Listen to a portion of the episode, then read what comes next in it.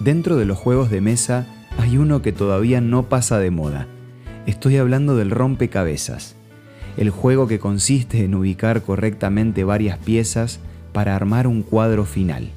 Algo muy parecido a esto pasa en nuestras vidas. Esto es Una luz en el camino, para cultivar la fe, la esperanza y el amor, con el licenciado Santiago Paván.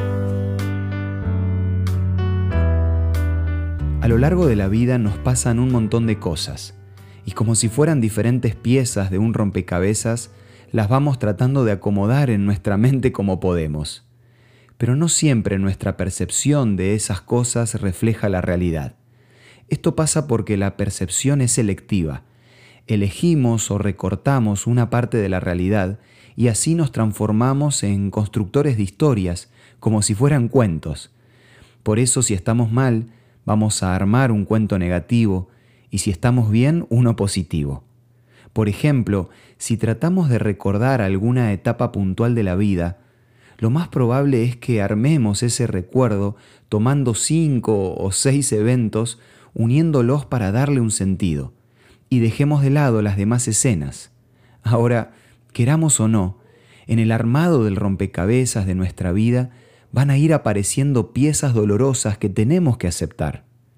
La buena noticia es que con el tiempo y con la ayuda de Dios, ese dolor puede cambiar y transformarse en algo positivo.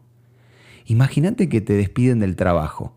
Seguramente vas a estar mal y triste, pero después podés encontrar un trabajo mejor, donde te paguen más y tengas más comodidades. Entonces, ahora las dos piezas juntas le dan un sentido diferente a esa primera pieza dolorosa. A veces nos vamos a encontrar con piezas que parecen no encajar con nada o que parecen no tener sentido. Si es así, tenemos que dejarlas a un costado y seguir con otras, porque después de un tiempo seguro que van a encajar. Si acomodamos con paciencia todas las piezas que nos van llegando, poco a poco vamos a ir disfrutando de la imagen completa. Hay un versículo que me encanta y que responde a la pregunta de por qué a veces no terminamos de ver el panorama completo.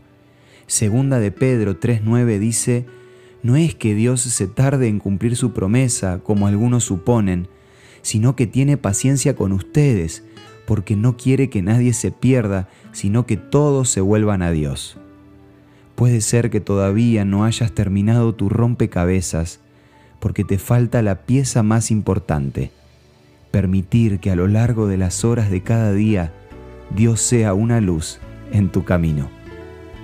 Si querés conocer más sobre esta pieza, te recomiendo la revista Por una vida mejor, que nuestro programa te ofrece de regalo y podés solicitarla de la siguiente manera. Envíanos un WhatsApp al 1162 26 1229 o búscanos en Facebook como Una Luz en el Camino.